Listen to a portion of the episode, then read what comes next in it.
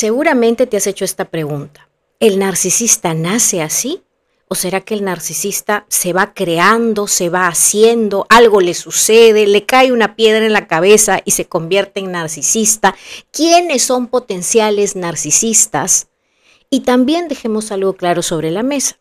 Seguramente también quieres entender el porqué de su actuar, el porqué de la situación que has vivido y quizás en el fondo también quieres entender el porqué para ayudarlo, porque te pones a pensar que quizás si es que es un trauma, si es que es una situación que pobrecito ha vivido, quizás tú con tu gran amor puedes encontrar la forma de ayudarlo.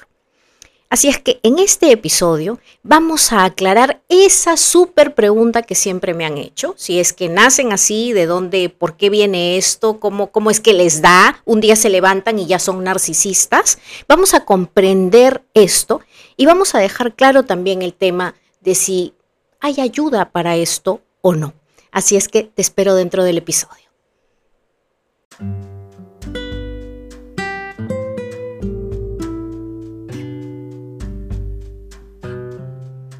Bienvenida a tu podcast Amor Sano para tu Vida. Soy Sol Ángel Santiago, coach transformacional, y desapegarme de relaciones tóxicas, incluido un narcisista, ha sido la lección más dura de mi vida.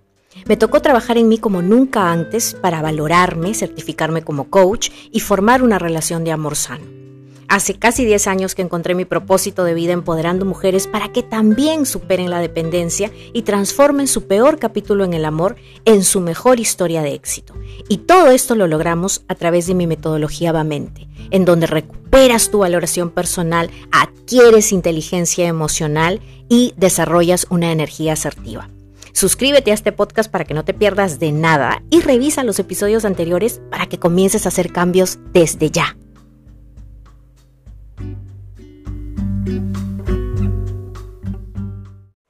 Hola hermosa, gracias por estar aquí sintonizando otro episodio de este tu podcast Amor Sano para tu vida. Hoy vamos a hablar de una de esas grandes preguntas que siempre me hacen y es si el narcisista nace con esto, si esto tiene que ver con la genética o si esto es alguna especie de trauma que le sucede a lo largo de su vida. Y ojo, voy a hacer aquí un disclaimer, algo que quiero que te quede claro. Y es que toda la información que voy a compartir contigo el día de hoy no es para que tú la tomes y entonces digas, ah, pobrecito, entonces lo voy a ayudar. Porque ahí me van a salir el síndrome de la salvadora que tienen muchas de ustedes que también tienen el síndrome de la niña interior, de la niña buena, perdón, y van a empezar a salir a decir, ay no, yo lo voy a ayudar porque ha sufrido, yo lo voy a ayudar porque ha tenido traumas de infancia, yo lo voy a ayudar porque mira por lo que ha pasado, no, escuché el episodio y entonces mi empatía afloró y ahora quiero ayudarlo. No, porque sería perpetuar tu sufrimiento. Recuerdas que cada persona se hace cargo de sus propios problemas y para hacernos cargo tenemos que ser conscientes y querer cambiar. Y ya hemos hablado en otro episodio, escúchalo, el episodio de si el narcisista cambia o no, escúchalo completo para que te quede claro, ellos no cambian, ¿verdad? Entonces sería perder el tiempo y perder años de tu vida. Paréntesis, Muchas veces me llegan eh, personas, tías, hermanas, mamás, de mujeres que están en relaciones con narcisistas. Y ellas me explican en, en el mensaje, ¿no? Las diferentes pistas y de acuerdo a los episodios que van escuchando de este podcast, me dicen, está con un narcisista y me van explicando todas las pistas y todas las situaciones traumáticas que estas personas están viviendo. Y me dicen, pero ¿cómo hacemos? Porque no se quiere dar cuenta. No quiere buscar ayuda. ¿Qué hago? Solo sufre, solo llora. ¿Qué hago? Por favor, ayúdame. Y yo siempre le respondo lo mismo, y es, Tú solamente puedes darle soporte emocional si está dentro de ti hacerlo, si tienes la capacidad de hacerlo, pero tú no puedes agarrar a esa persona y lavarle el cerebro. No se puede. Esa persona tiene que experimentar que normalmente que su copa de dolor, que para cada una la copa se va a llenar de formas diferentes, cada una tiene una capacidad de copa diferente, esté llena. Y casi siempre es cuando ya el sufrimiento es insoportable que uno empieza a buscar este tipo de información y empieza a educarse al respecto y luego viene la gran decisión de decir, ok, es narcisista, ¿cómo salgo de aquí? ¿Qué hago? Porque ya solita veo que no puedo, ¿verdad? Y ya para eso ya sabes que aquí hemos hablado muchísimo de supéralo en 30 días, Hemos terminado el grupal que comenzó en enero y va a comenzar el siguiente en abril. Esta semanita, si estás escuchando el episodio este fin de semana del 3 de marzo, esta semana, si aún no te has inscrito en la lista de espera, hazlo ya, porque esta semana vamos a enviar qué? El pre-lanzamiento con este precio súper descontado para que puedas participar de Superalo Grupal que empieza en abril. Así es que no te lo vas a querer perder si lo tuyo es ya de una vez superar esta dependencia afectiva a esta relación tóxica y poder superarlo, salir del dolor, tener sabiduría, inteligencia emocional, que esté más activo el cerebro y el lado racional en vez de solamente el lado emocional que hace que sigas y sigas y sigas en esa situación. Así es que, ya sabes, inscríbete desde ya a la lista de espera porque vamos a comenzar en abril. Pero ahora sí, vamos a responder a esa pregunta. Como les he dicho antes, la persona tiene que hacerse consciente para cambiar, ¿verdad? Si la persona no se hace consciente, no hay cambios. El narcisista no tiene poder de autorreflexión, entonces no pueden haber cambios. Tú puedes tener toda la intención de ayudarlo, tu síndrome de la salvadora puede salir a flote y quieres parchar todos los huecos que hay en su vida, pero la realidad es que no lo vas a poder hacer. Y la información que quiero compartir aquí contigo el día de hoy solamente es referencial, no es para que tu empatía surja y quieras ayudarlo porque él mismo no sabe que está mal, ya que tiene un trastorno de la personalidad que le hace creer que todo lo que hace está bien y el único problema eres tú cuando se interpone entre lo que él quiere hacer contigo, es decir, tener el control absoluto sobre ti. Así es que vamos a hablar aquí, todo esto obviamente es teoría, ¿no? Teoría que ya está comprobada. Y ojo, todo esto sigue siendo una especie de teoría especulativa. ¿Por qué? Porque no hay patrones específicos que se den, es decir, no se han hecho estudios en diferentes hogares para ver cómo desde que nace un niño se va criando y luego en la adultez se convierte en narcisista. No hay todavía esos estudios. La información que te voy a compartir ahora es de estudios que se han hecho en narcisistas ya declarados y en entrevistas que se le han hecho a sus padres para tratar de entender cuál fue la crianza que tuvo este narcisista. Y lo primero a lo que se ha llegado es que el narcisista no nace, es que esto no es genético. Esto es algo que se va desarrollando en el tiempo. ¿Sí? Y voy a compartirte aquí todo lo que se ha descubierto sobre esto. Ahora, ojo, muchas de las cosas que te voy a compartir aquí son cosas que quizás tú has vivido. Yo he vivido varias de estas cosas y no soy narcisista. Y seguramente tú escucharás todo lo que voy a compartir hoy día y me vas a decir, oye, yo he vivido todo eso y no soy una narcisista. Correcto. Por eso es que se le atribuye más que a todo lo que te voy a compartir a un quinto elemento, que es el temperamento de estas personas. Y el temperamento es algo obviamente muy individual. Y entonces cuando todos estos factores se unen, incluido un temperamento difícil, es que puede, hay grandes probabilidades de que se desarrolle una personalidad con este tipo de trastorno. Pero no todos nos vamos a ir por ese lado oscuro. ¿verdad? Hay personas que por más que hayamos vivido muchas situaciones difíciles, nos vamos a ir por el lado de la luz. Vamos a querer ayudar a otras personas, ¿verdad? Vamos a querer salir resilientes de esa situación. Entonces, mucho ojo con esto.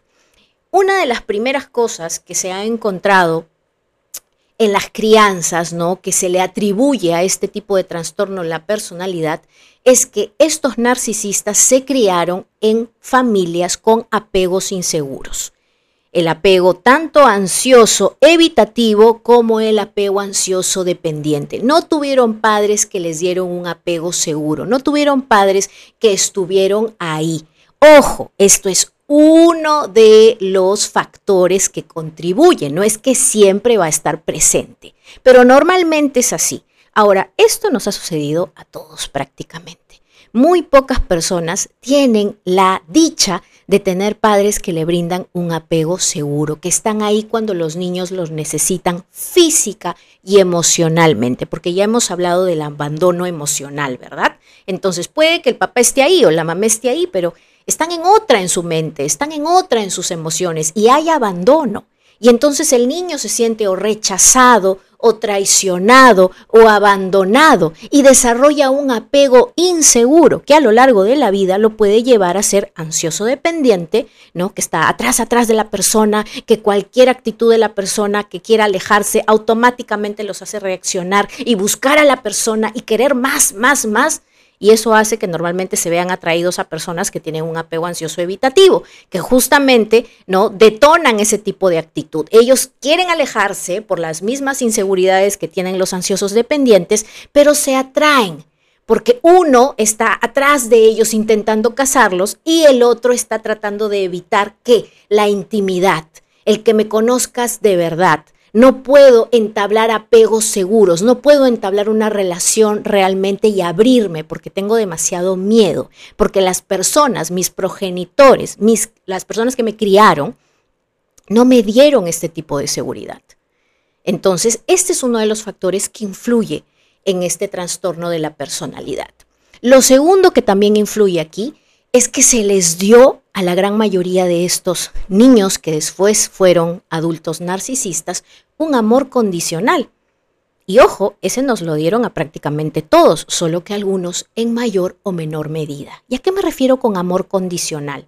A que los padres normalmente solamente los querían y les decían que los querían o les mostraban afecto o les daban algún tipo de señal de que estaban contentos con sus hijos cuando ellos hacían algo bueno ya sea porque se ganaban un trofeo, ya sea porque sacaban buena nota, ya sea porque hacían su tarea a tiempo, ya sea porque eh, ah, comían sano, ¿no? Ya sea porque de repente eran hasta laberintosos y eso le gustaba al padre o a la madre. Entonces solo los reconocían por aquello que le gustaba a los papás, mas no por lo que es el hijo.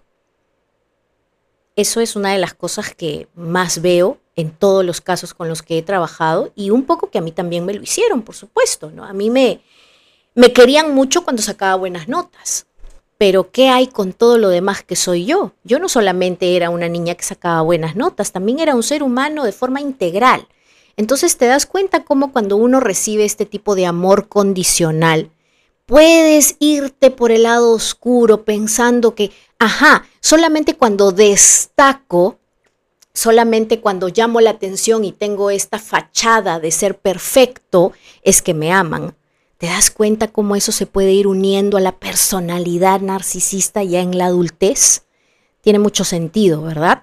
Luego viene lo siguiente que son, claro, padres narcisistas. No los dos, puede ser uno, ¿verdad? Todo gira en torno a lo que dice o a lo que siente o al papá o a la mamá. Por ejemplo, el niño puede haber venido a decir, mamá, me siento triste el día de hoy. Y en vez de decirle la frase correcta, que sería, ay, mi amor, en serio, qué penita, cuéntame, ¿qué pasó? ¿Qué pasó en el colegio? ¿Qué pasó hoy? ¿Por qué te sientes así?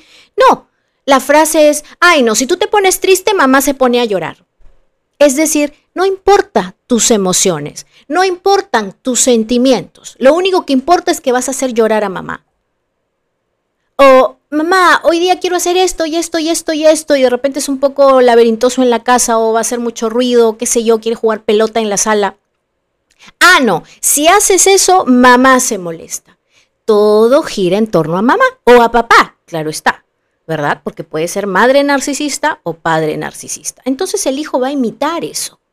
Y cuando lo imita, tienes a esta pareja a quien no le interesa lo que tú sientas, porque todo se trata de él, no de lo que tú estás sintiendo en ese momento. Se trata de cómo lo afectas a él, nada más eso. Entonces también te das cuenta cómo este tipo de crianzas genera puede generar, no siempre las genera, claro está, pero puede generar este trastorno de la personalidad. Lo otro también es una crianza sin límites. ¿A qué me refiero con esto? ¿No te has dado cuenta que hoy por hoy en esta sociedad en donde los padres están todo el tiempo trabajando y ocupados, vienen a casa y lo único que quieren hacer es, no quieren sentir culpabilidad por haber dejado a sus hijos solos o, o con una babysitter en casa y entonces los llenan de regalos y les permiten hacer lo que los niños quieren. No hay límites, crianza sin límites. Entonces el niño hace lo que le da la gana, pisotea a quien le da la gana, trata mal a quien le da la gana. De repente le lanza una cachetada a la mamá y la mamá, ay, no dice nada para no generar un conflicto, para no llamarle la atención a su hijo, ¿verdad? Son niños a los que se les da todo lo que ellos quieren vámonos a Disneyland o vamos a comer un helado cuando tú quieras, te lo mereces todo, eres lo mejor, nadie te va a ganar, los demás están por debajo tuyo, tú eres un rey. Ese tipo de crianza sin límites también puede generar una personalidad narcisista.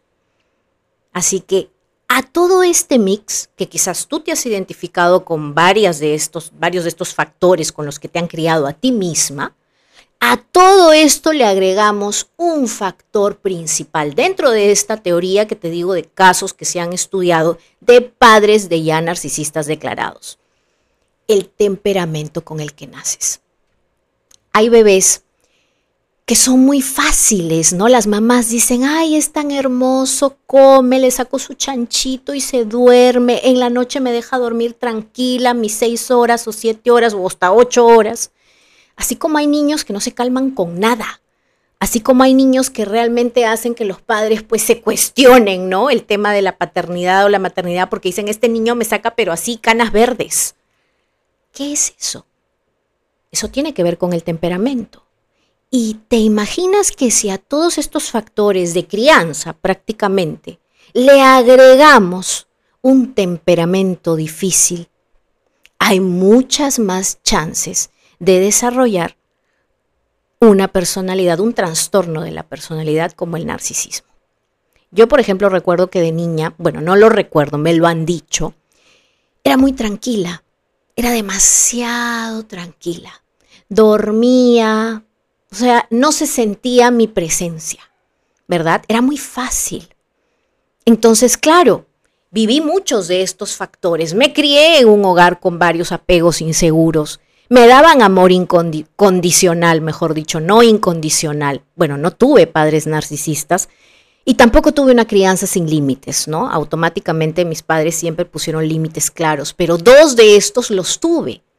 Pero quizás es este temperamento que tengo que estaba era muy tranquilo, ¿no? De bebé que no me llevó por el lado oscuro. Ahora, tú puedes tener, cumplir con cuatro de estos factores de crianza y haber tenido un temperamento de haber sido una niña difícil y no eres narcisista.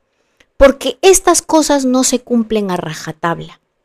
Y aquí te quiero decir algo más. A todo esto, que es la teoría que está allá afuera y que la hablan todos los expertos en narcisismo, yo le agregaría algo más en este episodio y es algo obviamente que también he leído justamente del libro Mother Hunger, que es una gran, gran, gran psicóloga, terapeuta, quien lo escribió, Amor, Hambre de Madre, se llama el libro. Y justamente ella habla de que cuando hay esta desconexión entre la madre y el hijo, sea porque la madre estaba viviendo un evento traumático, sea porque la madre quizás nunca quiso salir embarazada, sea porque el padre era un abusivo, porque la abandonó, porque los mismos papás de la mamá estaban en contra del embarazo, sea lo que sea. Pero esa madre estaba desconectada de la criatura. Y esto se los he hablado en el episodio también de si menos o más por ser madre, porque es un tema también que sale mucho a la luz cuando trabajo en programas privados con mujeres que o han experimentado no relaciones tóxicas con un narcisista, pero empiezan a sentirse que pero ya se me pasa el tren, no, ya siento que voy a llegar a los 40 y entonces hay un tema grave ahí con la maternidad, ¿no? Con entonces voy a valer menos como mujer porque ya no voy a ser madre, ¿no? Y por eso muchas veces es que regresan a esas relaciones traumáticas. Ese era mi caso. Yo estaba obsesionada con el hecho de que solamente valía si me convertía en mamá. Ese era el único objetivo de mi existencia, no tenía otro. Yo no había descubierto esto que es mi pasión de vida. Entonces, nada me llenaba, solamente estar en pareja. Y era obsesiva en la pareja también, ¿no? Quería la atención continua, porque esa era como mi gasolina. Entonces, para estas mujeres que sienten esto, ¿no? Y que se apegan a estas relaciones por el miedo a que, uy, si lo dejo, después, ¿cuánto tiempo irá a pasar para que vuelva, ¿no? A encontrar una pareja y en ese tiempo entonces voy a perder mis posibilidades de ser madre. Te recomiendo que escuches ese episodio, es un episodio un poquito antiguo ya, este, pero es muy bueno. Es muy bueno porque he volcado ahí todo el camino que he tenido que recorrer, leyendo muchísimo y obviamente haciendo un trabajo de autoconocimiento increíble, ¿no? Para lograr entender muchas de las cosas que como mujeres nos atan, nos generan dependencias y una de esas es este hermoso rol de la maternidad que también tenemos que entenderlo para poder experimentarlo desde la conciencia y no simplemente desde nuestra biología. Así es que si esto te está resonando, anda a ese episodio, porque ahí obviamente también les hablo mucho sobre estos, estos roles de la maternidad, ¿no? Que están claramente estudiados. Y es por eso que me atrevo a asignarle esto a todos estos factores que hemos hablado, incluido el temperamento. Me atrevo también a sumarle esta falta de conexión de la persona que cría a este niño, porque ya se han hecho estudios, de eso sí se han hecho estudios, de que las conexiones neuronales que existen en el bebé cuando hay conexión, cuando hay nutrición emocional, cuando la mamá mientras le, da de lactar hace contacto visual, sonríe al bebé, lo toca, lo mima, las conexiones neuronales que se dan van hacia un apego seguro Mientras que cuando no hay eso, todas las conexiones que se dan llevan a qué? Llevan a personalidades bastante, bastante conflictivas, porque el niño en vez de estar tranquilo, amado y feliz, de sentirse así, porque el bebé no piensa en ese momento, se está sintiendo inseguro, se está sintiendo que algo malo le puede pasar, se está sintiendo que nadie, nadie lo está realmente cuidando, ¿verdad? Entonces está desarrollando qué? Una mentalidad de estar como preparado para la guerra, mucho cortisol. Y todo esto nos puede llevar a personalidades obviamente muy conflictivas, muy agresivas. ¿Sí? Entonces, eso es lo que yo le agregaría a todo esto que te quiero compartir el día de hoy y espero que este episodio realmente te haya servido. Ojo, muy aparte de que Supera lo Grupal va a comenzar en abril, tengo un lanzamiento y es una masterclass gratuita, completamente gratuita, porque una de las cosas que también me preguntan mucho es, ¿cómo fue esta historia de superar al narcisista, verdad?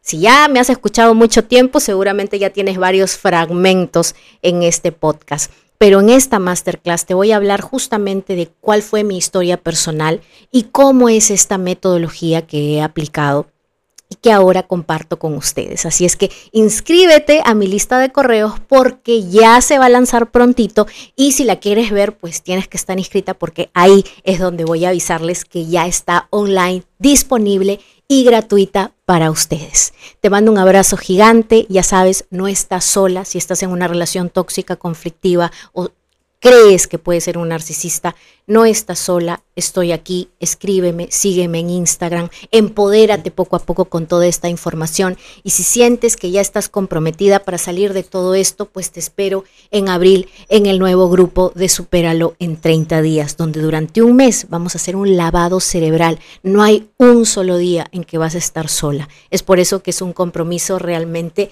intensivo pero que te va a dar muchísimas satisfacciones. Y no hay mejor satisfacción que poder salir de una situación tortuosa, de la que sientes, en donde sientes que no se te valora.